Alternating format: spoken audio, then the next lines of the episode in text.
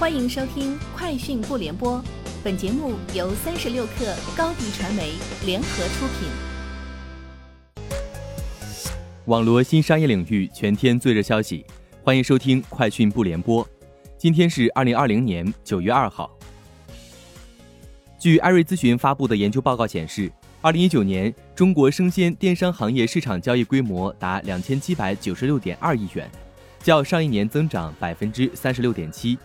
二零二零年受疫情影响，消费者对于生鲜到家的需求急速增长，生鲜电商市场交易规模将会有显著的提升。预计到二零二三年，生鲜电商市场交易规模将超过八千亿元。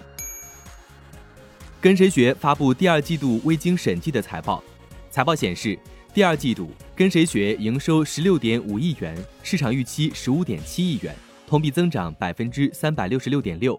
正价客付费人次同比增长百分之三百三十一点七，达到一百五十六点七万。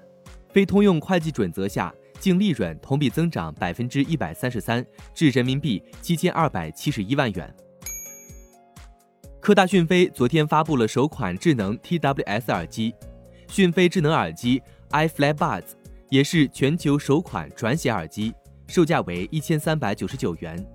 讯飞 iFlyBuds。具备三大 AI 功能：通话实时转写、智能拨号识别、通话译文对照。移动数据和分析公司 App Annie 宣布推出 Game IQ。Game IQ 是一款游戏分析产品，它以细分、可拓展和可访问的方式，在单个应用和市场层面提供关于游戏世界的客观视图。目前，Game IQ 平台的专有数据系统中已经标记和归类超过两万八千款游戏。分析师郭明基今天更新报告称，市场高估 5G 毫米波 iPhone 出货量。郭明基认为，受到新冠疫情的影响，全球 5G 毫米波基站的建设远低于预期。其预估，2020至2021年毫米波 iPhone 出货量将分别约为400至600万与2500至3500万部。远低于市场预计的一千至两千万与四千至五千万部。沃尔玛周二宣布，将于九月十五号推出新的订阅服务“沃尔玛加”，订阅者可享受无限的免费送货、汽油折扣和无需排队结账的便利。受此消息推动，沃尔玛股价周二收盘大涨逾百分之六，市值增加二百四十亿美元，达到四千一百八十亿美元。亚马逊宣布，今年预计将在物流、工具、服务、项目以及人才等方面投入一百八十亿美元，助力全球第三方卖家开展业务。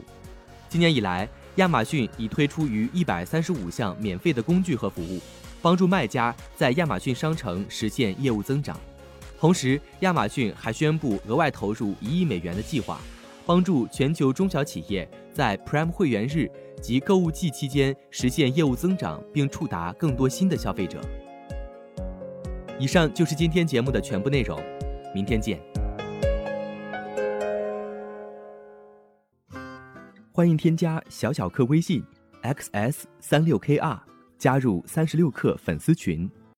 高迪传媒为广大企业提供新媒体短视频代运营服务，商务合作请关注微信公众号高迪传媒。